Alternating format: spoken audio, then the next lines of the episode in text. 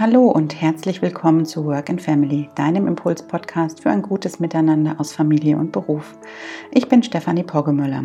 Ich bin systemischer Berater und Business Coach, habe über zwölf Jahre Erfahrung aus der freien Wirtschaft und weiß als zweifache Mutter, was es heißt, die verschiedenen Bälle im Alltag aus Beruf und Familie jeden Tag neu zu jonglieren.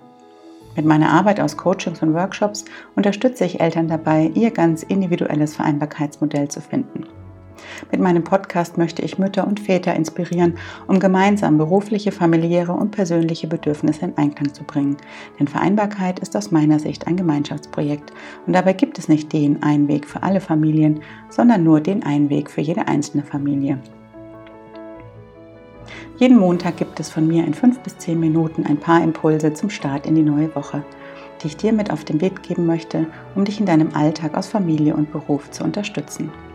Und heute geht es um das Thema New Normal in der Arbeitswelt und warum Vereinbarkeit zum Gemeinschaftsprojekt werden muss. Ja, Covid-19 hat unsere Arbeitswelt in den letzten Wochen und Monaten einmal komplett auf den Kopf gestellt. Während die einen noch hoffen, dass wir bald alle wieder zur gewohnten Normalität zurückkehren können, werden sich die anderen mehr und mehr darüber bewusst, dass die neue Arbeitswelt oder das New Normal wahrscheinlich ganz anders aussehen wird, als wir es bisher gewohnt waren.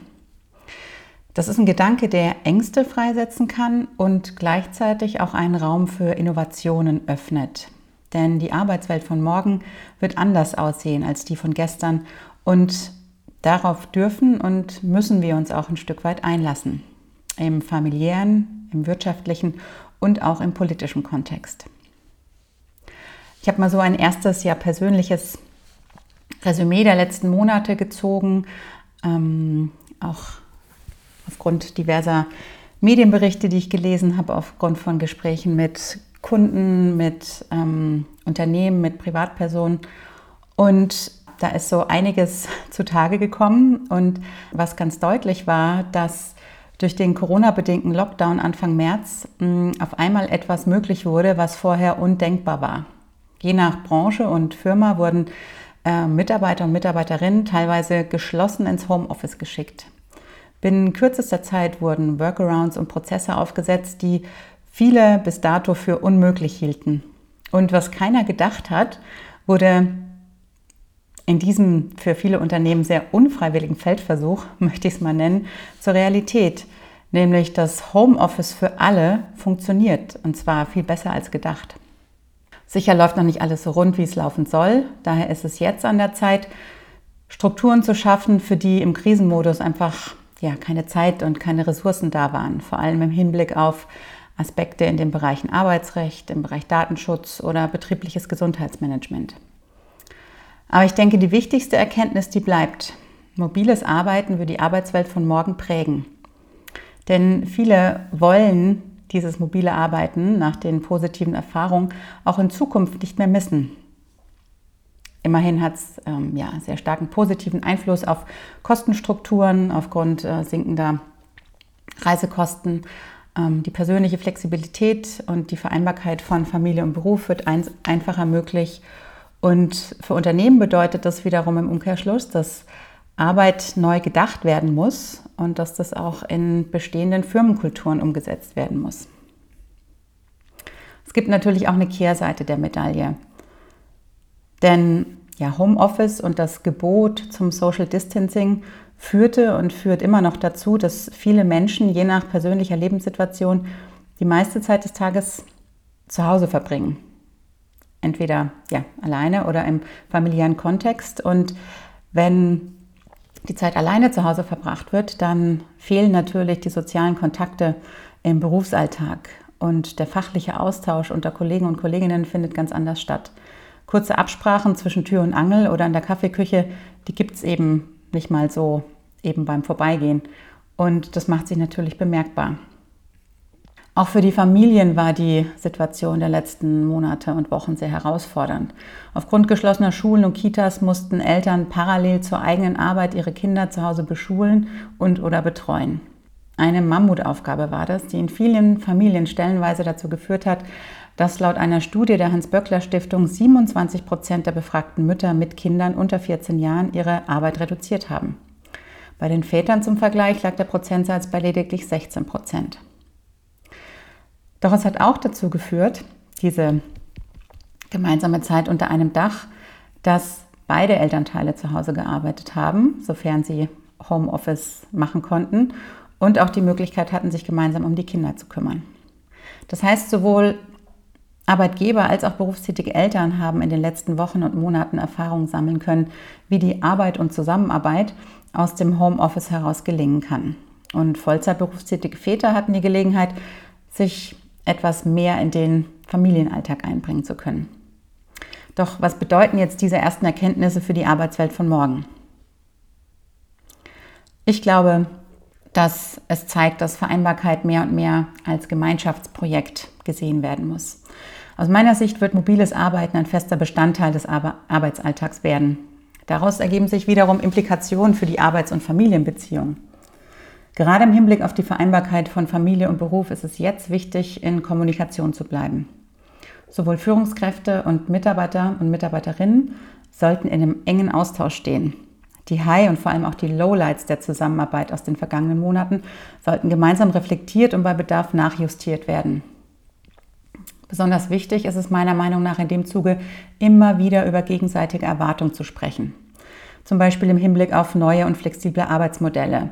Ähm, zum Beispiel bei der Frage, ob es möglich ist, feste Homeoffice-Tage einzurichten, ob es möglich ist, eine ja, familienfreundliche Meetingkultur einzuführen, inwieweit es jetzt die Möglichkeit gibt, Führung in Teilzeit zu übernehmen und, und, und. Also einfach vermehrt Rahmenbedingungen für familienfreundliches Arbeiten und auch für mehr Gleichstellung für berufstätige Mütter und Väter zu schaffen.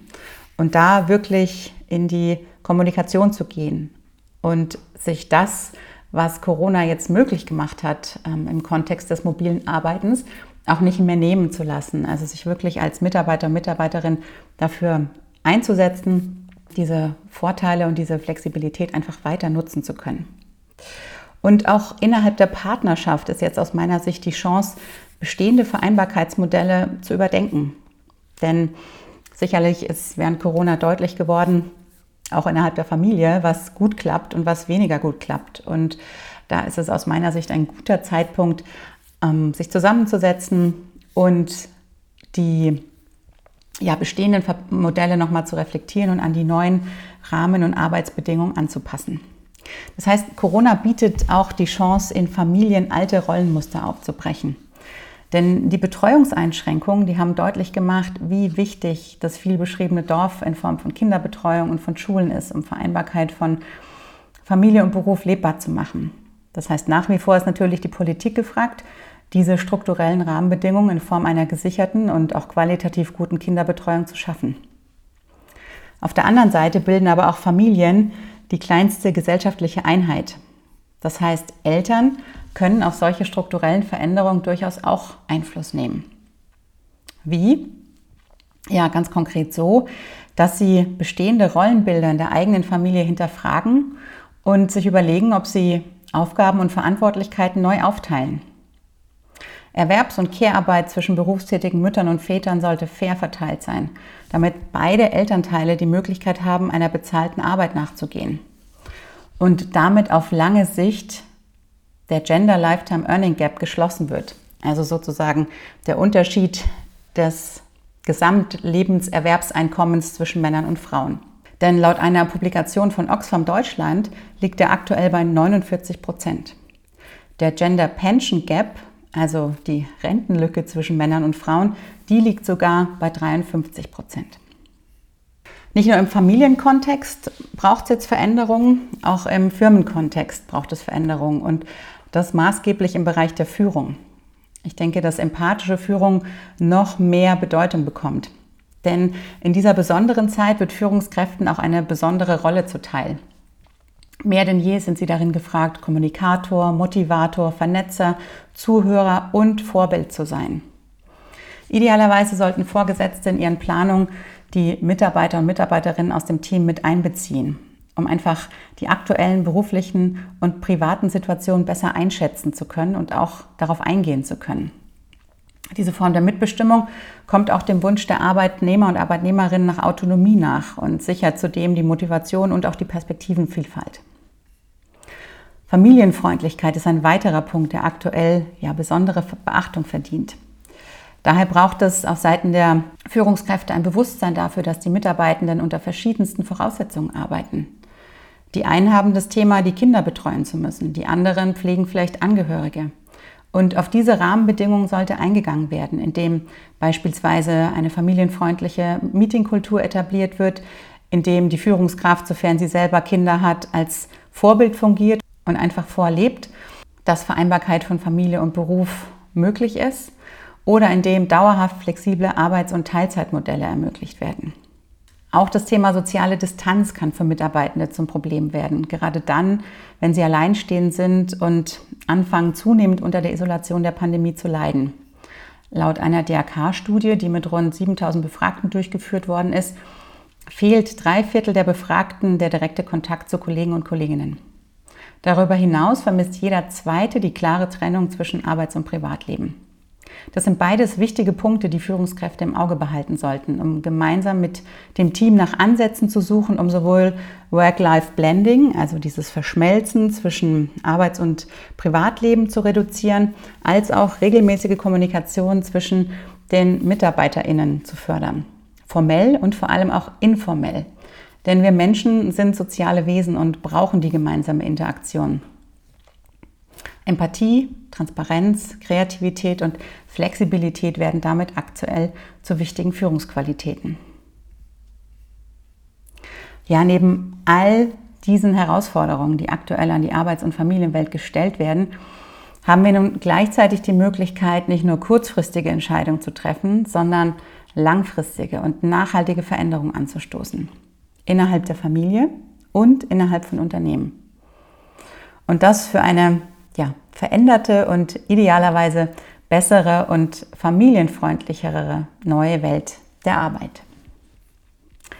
Ja, das ähm, war jetzt heute mal eine ganz andere Podcast-Folge. Es waren so meine Gedanken zum Thema New Normal und der Frage, wie Vereinbarkeit ähm, künftig unter den aktuellen Rahmenbedingungen besser gelebt werden kann. Wie gesagt, Vereinbarkeit ist aus meiner Sicht ein Gemeinschaftsprojekt, das einfach viele Bereiche umfasst, eben den Bereich Familie, den Bereich Wirtschaft und den Bereich Politik. Und ich ja, würde mir wünschen, dass wir jetzt diese Zeit zum Anlass nehmen, um wirklich grundsätzlich über das gemeinsame Miteinander im beruflichen und privaten Kontext sprechen, um Vereinbarkeit einfach besser gelingen zu lassen im Alltag. Und wenn dir diese Folge gefallen hat und dich auf der einen oder anderen Ebene inspiriert hat, sei es, weil du selber Führungskraft bist und überlegst, wie du jetzt dein Team künftig motivierst und neu aufstellst, sei es, weil du eine berufstätige Mutter oder ein berufstätiger Vater bist, der jetzt ähm, das eigene Vereinbarkeitsmodell zu Hause nochmal überdenken möchte und hier einige Anregungen mitnehmen könnte, dann freue ich mich über eine Bewertung hier auf iTunes in Form von Sternen oder einem Kommentar und freue mich natürlich auch über den Austausch mit dir zu diesem Thema, das uns sicherlich noch weiter beschäftigen wird. Schreib mir dazu gerne eine Nachricht per Mail oder auf meinem Instagram-Account. Und ja, dann bin ich gespannt, welche Ideen du zu dem Thema hast und welche Gedanken. Und ja, jetzt bleibt mir dir noch einen schönen Start in die neue Woche zu wünschen und ich freue mich auch, wenn du diesen Podcast abonnierst und in der kommenden Woche am Montag wieder reinhörst.